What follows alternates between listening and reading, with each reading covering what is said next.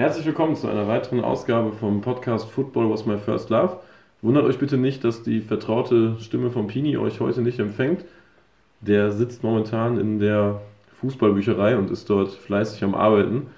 Könnt ihr gerne mal vorbeischauen unter fußballbücherei.de, das lohnt sich auf jeden Fall. Ich bin Marcel, ich bin bekannt in Anführungsstrichen durch äh, das Fernsehen So fängt das an, so geht das los, was nach der siebten Ausgabe eingestellt worden ist, leider aus Zeitmangel. Und ich berichte euch heute von einem Ausflug nach Algerien. Und das Ganze geschieht in den nächsten Minuten in Form einer Lesung, da ich den Bericht bereits verschriftlich hatte und noch nicht klar war, dass es keine achte Ausgabe geben wird. Also äh, ein unveröffentlichter, so fängt das an, so geht das los Bericht, der bei eBay vermutlich mit RAR gekennzeichnet werden würde. Wir haben uns damals für Algerien entschieden, weil es da zum einen eine intakte Ultraszene gibt, wir aber zum anderen überhaupt nicht wussten, auf was wir uns da einlassen. Und das hat man ja heutzutage beim Groundhoppen nur noch sehr, sehr selten, da durch YouTube und Internet generell ja schon viel im Voraus recherchiert werden kann, so dass der Wow-Effekt meistens ausbleibt. Den haben wir uns in Algerien so ein bisschen erhofft, weil wir nicht wirklich viel über das Land wussten. Und ich beginne einfach mal den Bericht und wünsche euch sehr viel Spaß. Algerien ist der größte Staat Afrikas und wird vom Otto Normalverbraucher wohl am ehesten mit Terrorismus, Erdöl und Flüchtlingen in Verbindung gebracht. Und so ist es für mich auch nicht wirklich verwunderlich, dass mich etliche verwirrte Augenpaare mustern, als ich am Arbeitsplatz meinen Wochenendplan offenbarte, wobei Algerien doch laut eines Politikers als sicheres Herkunftsland und vielmehr als beliebtes Reiseziel für deutsche Urlauber gilt. Richtig. In Algerien tummeln sich scharenweise Touristenmobs, denen es besonders gut gefällt, sich im Vorfeld um ein Visum zu kümmern, was einem etliche Informationen abverlangt und vor einigen Jahren nur persönlich beim Generalkonsulat in Frankfurt beantragt werden konnte. Was für den durchorganisierten, selbstständigen Pauschaltourist, der auch gerne mal eigeninitiativ Dinge in die Hand nimmt, keinerlei Hürde darstellt. Aber bevor ich nun in der Einleitung bereits abschweife, drehen wir die Zeit etwas zurück und beginnen mit der Veröffentlichung des algerischen Spielplans. Der das Stadtderby in Algier für das letzte Februarwochenende vorsah und passend dazu bot Lufthansa 150 Euro Flüge ab bis Düsseldorf an, sodass es nicht lange dauerte, bis Redaktionskollege Kuhs und Hobby-Juppie Heiner ebenfalls reges Interesse bekundeten, was kurze Zeit später zur finalen Buchung eines verlängerten Wochenendes in der algerischen Hauptstadt führte. Die Visabestimmungen des Landes lassen schnell darauf schließen, dass es den dafür Verantwortlichen ziemlich egal zu sein scheint, ob Touristen nur nach Algier kommen oder mit einem Hasseröder Premiumpilz im TUI-Bomber nach Malle sitzen. Hier wird sämtlicher Scheiß von Lohnabrechnung bis Hotelbestätigung eingefordert, wobei nur bestimmte Hotels akzeptiert werden, die allerdings in der Regel eine kostenlose Stornierung bis einen Tag vor Reiseantritt anbieten, so dass man bei der Visabeschaffung etwas schummeln kann. Den Nordafrikanern reicht es allerdings nicht, wenn man alle angeforderten Dokumente einreicht und es wird um eine Stellungnahme gebeten, warum man denn nur vier Tage in der Hauptstadt verweilen möchte. Während Kuhs und Heiner in einer Stellungnahme geschrieben haben, dass sie unbedingt in den Botanischen Garten möchten, blieb ich bei der Wahrheit und verwies auf das größte Spiel des Landes. Was dir wohl glaubhafter erscheint als dieser Schwachsinn mit dem Garten. Wer fliegt denn bitte nach Algerien, um sich einen bescheuerten Garten anzuschauen? Spätestens bei dieser Aussage hätte ich euch als Konsul das Visum direkt verweigert. Bei mir traten derweil noch weitere Komplikationen auf, da man sich zudem nicht mit meiner Gehaltsabrechnung zufrieden gab und einen Arbeitsnachweis forderte, da sich mein Gehalt wohl mit dem eines algerischen Gartenbauers deckt und somit für Ungereimtheiten sorgte. Nun hatten die Mitarbeiter von Königtours ihren großen Auftritt, die immer wieder unterschiedliche Aussagen tätigten und mich mit Blick auf die wenigen Tage bis zum Abflug zu Weißblut trieben. Einen Tag vor Abreise klebte immer noch kein Visum im Pass und zudem verlegten die Trottel vom algerischen Fußballverband das angepeilte Spiel um eine Woche. Immerhin erreichte mich seitens Königtours in den Abendstunden eine MMS mit einer Quittung der Hinterlegung meines Visums am Flughafen in Frankfurt. Am Abflugtag klingelte der Wecker bereits um 4 Uhr und mittels eines im Preis inkludierten Zubringerzuges ging es zum Frankfurter Flughafen, dessen Gepäckaufbewahrungsabteilung tatsächlich meinen Reisepass aus den Regalen kramte und dem Ausflug nach überstandenen Passkontrolle nun wirklich nichts mehr im Wege stand.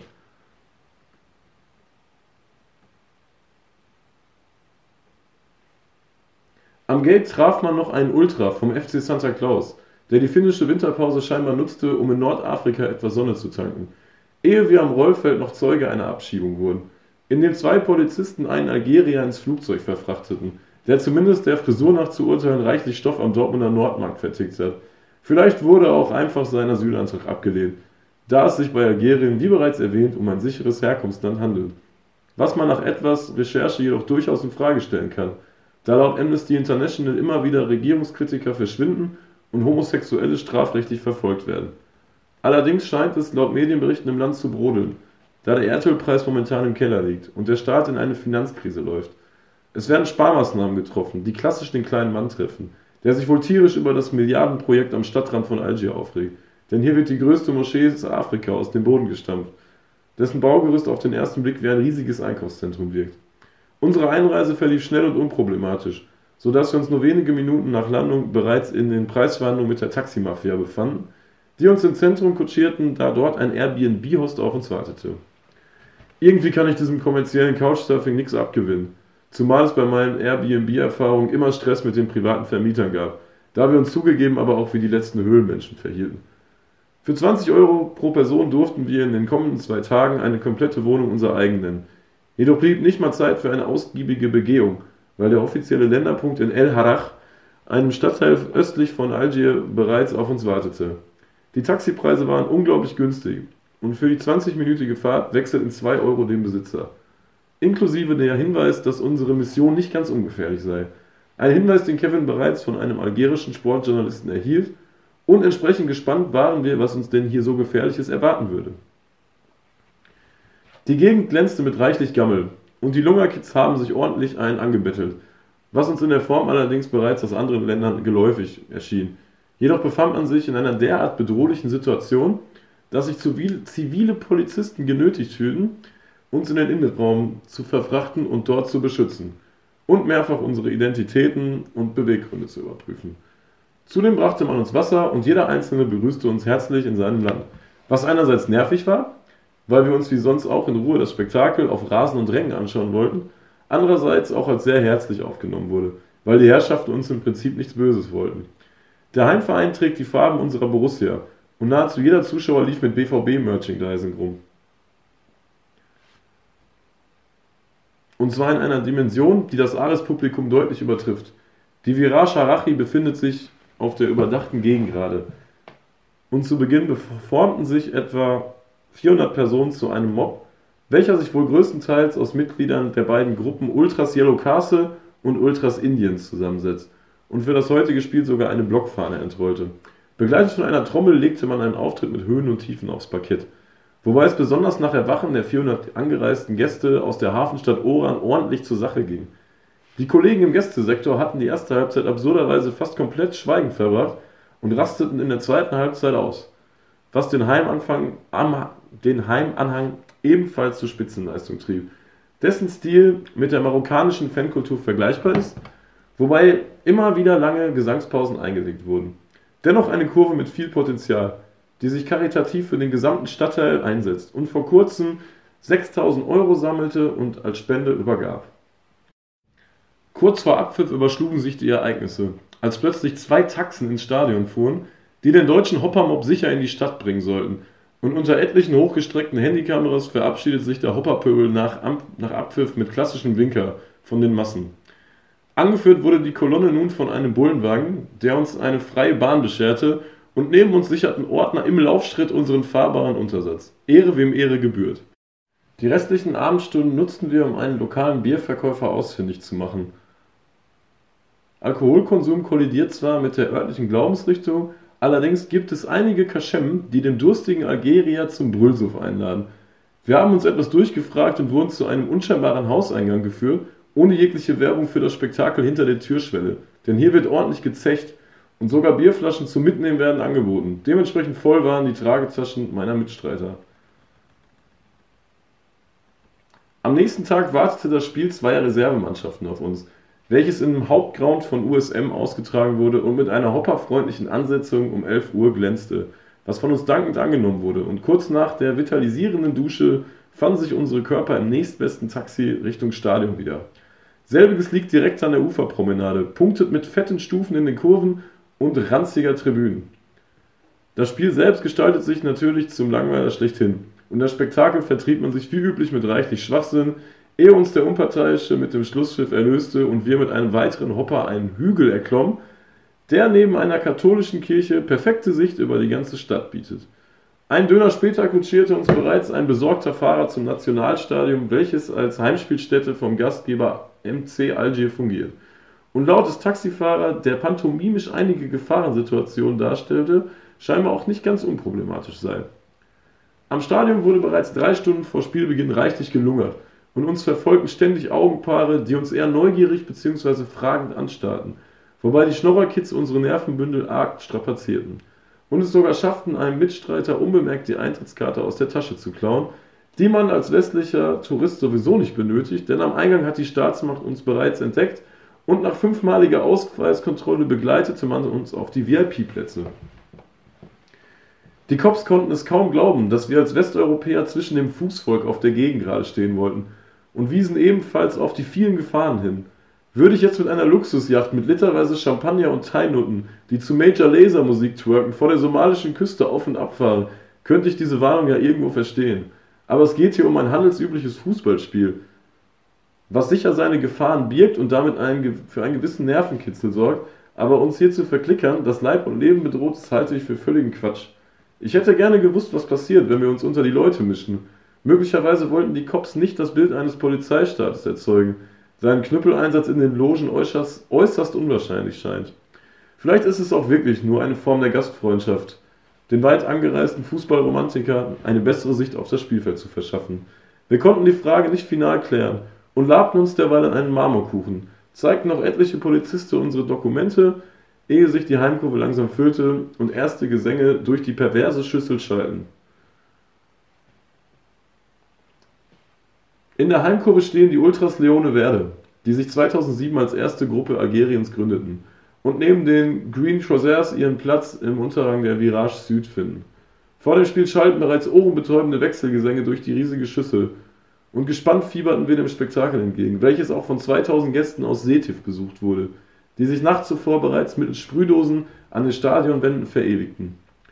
Zu Beginn der Partie huldigte die Heimkurve den Besuch unseres Edeka Racing Teams und zeigte ein riesiges Spruchband mit der Aufschrift Need, for Speed inklusive der Papptafeln, die das Wort Spirit ergaben. Sinn? Keine Ahnung. Stimmungstechnisch legte man lautstark los, wobei es bereits wie beim gestrigen Spielbesuch etliche Pausen und Durchhänger gab, die das Gesamtbild doch etwas schmälerten. Im Gästeblock beteiligte sich maximal ein Drittel am Support, ehe der Block nach dem 1-0 der Hausherren erwachte und sich ein fünfminütiges Flaschenwurfduell mit der Haupttribüne lieferte, was sich in der zweiten Halbzeit nach dem Ausgleichstreffer intensivierte und beim Führungstreffer der Gäste in Ausschreitung mit den Cops gipfelte, die ordentlich den Knüppel kreisen ließen. Nach dem Spiel wurde der neunköpfige Hoppermob mit einer Blocksperre belegt und konnte die Ausschreitung zwischen Gästefans und Polizei hinter der Gegend gerade erahnen, die tags darauf in den Medien thematisiert wurden, da es schon mehrere Schwerverletzte gab. Wir wurden derweil in Bullenbegleitung zur Hauptstraße gebracht, wo man der Taximafia den Staatsauftrag gab, uns sicher in die Innenstadt zu kutschieren. Wir hatten einen genialen Taxifahrer erwischt und unsere Konversation beinhaltete die Aufzählung einiger deutscher Stars, wie beispielsweise Michael Schumacher, Bastian Schweinsteiger oder Uli Stielecke, wobei die Stimmung bei der Nennung von Claudia Schiffer den Siedepunkt erreichte und die Schönheit der Dame mit lautem Hundegebell und Wolfsgeheul quittiert wurde. Der Fahrer verabschiedete sich per Handschlag, verlangte nicht mal Geld für die Fahrt und bestätigte unseren Eindruck der extremen Gastfreundschaft, die uns tagtäglich auf den Straßen und in den Stadien widerfahren ist. Die Planung des letzten Tages stand zunächst noch etwas in der Schwebe. Da wir aufgrund der frühen Abflugzeit von 3 Uhr keine weitere Nacht gebucht hatten und uns vom Gastgeber zugesagt wurde, bis 22 Uhr bleiben zu können, sofern niemand, anderes eine Buchung tätigt. Natürlich wurde die Bude gebucht und nach dem Frühstücksdöner für umgerechnet 1,80 zogen wir zunächst obdachlos durch die Straßen, um einen weiteren Airbnb-Menschen zu treffen, der uns ein Zimmer zur Überbrückung für wenig Geld anbot. Während wir auf den Kollegen warteten, wurden wir von einem Fremden nach unserer Herkunft gefragt und prompt mit kostenfreien Getränken versorgt, die wir jedoch an den örtlichen Pennermob weiterleiteten, der hier eine reichliche Anhängerschaft hat. Viele lungern und betteln auf der Straße und einige unter ihnen sind augenscheinlich Schwarzafrikaner, die auf ihren Flüchtlingsrouten oft stranden, weil sie von der Polizei und anderen kriminellen, korrupten Banden ausgeraubt werden, wahlweise auch vermöbelt, so dass letztendlich die Kohle für weitere Schlepperbanden fehlt, die den Bootstransfer nach Europa organisieren.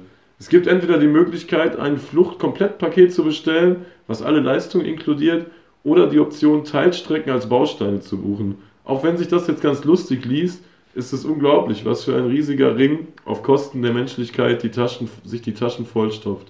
Hierzu empfehle ich das Buch Bilal, welches aus der Perspektive eines italienischen Journalisten geschrieben ist, der undercover mit weiteren Flüchtlingen die komplette Sahara durchquert und letztendlich auf dem europäischen Boden in Lampedusa landet.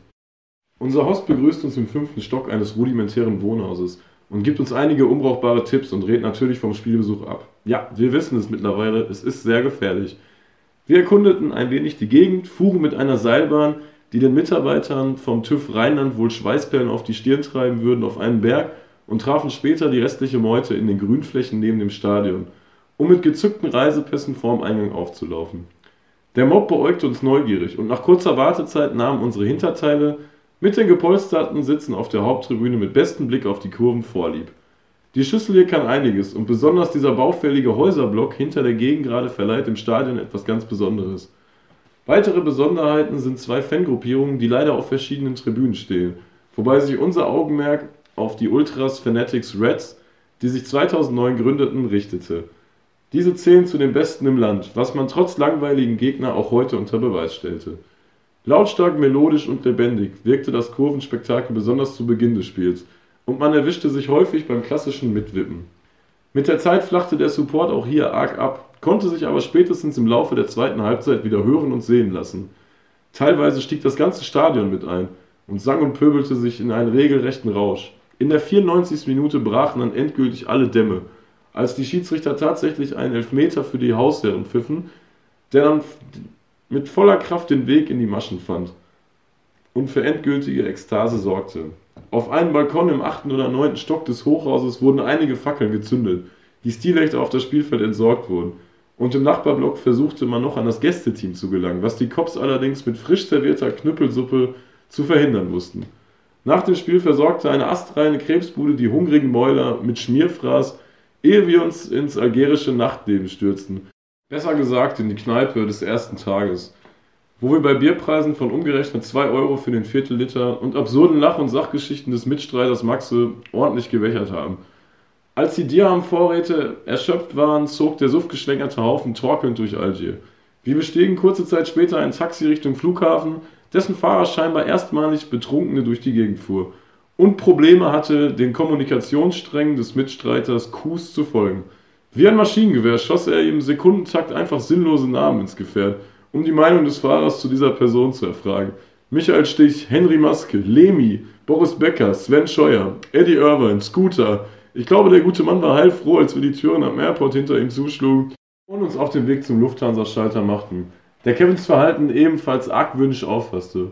Vor allem als er einen Mitarbeiter darum bat, etwas Service zu leisten und ihm einen Wi-Fi-Hotspot zu errichten. Die Passkontrolle konnte trotzdem gemeistert werden und lediglich in Deutschland wurde man mit den klassischen Einreiseproblematiken konfrontiert. So zeigten die Cops reges Interesse an meiner Motivation, Algerien zu bereisen, wobei der Grund doch auf der Hand liegt, der botanische Garten, das ist doch klar wie Kloßbrühe, und wurde den Beamten auch entsprechend patzig vermittelt. In Frankfurt galt es noch zwei Stunden bis zur Zugabfahrt totzuschlagen, ehe uns der ICE sicher ins Ruhrgebiet fuhr. Wir hatten uns Algerien allesamt etwas anders vorgestellt. Vor allem die Herzlichkeit und Hilfsbereitschaft der Einheimischen wird in Erinnerung bleiben. Zumal man in den Maghreb-Staaten eher gegenteilige Erfahrungen gesammelt hat, was sicherlich auch daran liegt, dass sich kaum Touristen hierhin verirren. Zumindest haben wir bis auf die Hopper-Nerds und drei Chinesen keine weiteren gesehen.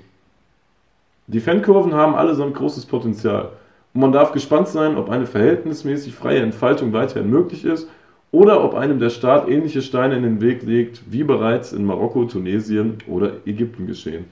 Ein Besuch lohnt sich definitiv. Ja, das war unser kleiner Ausflug nach Algerien. Hat sich definitiv gelohnt. Ich hoffe, ihr hattet Spaß beim Zuhören. Ich bin vermutlich nicht der beste Leser, aber ich habe mein Bestes gegeben. Und ich hoffe, ihr seid auch beim nächsten Podcast von Football Was My First Love wieder dabei. Macht's gut.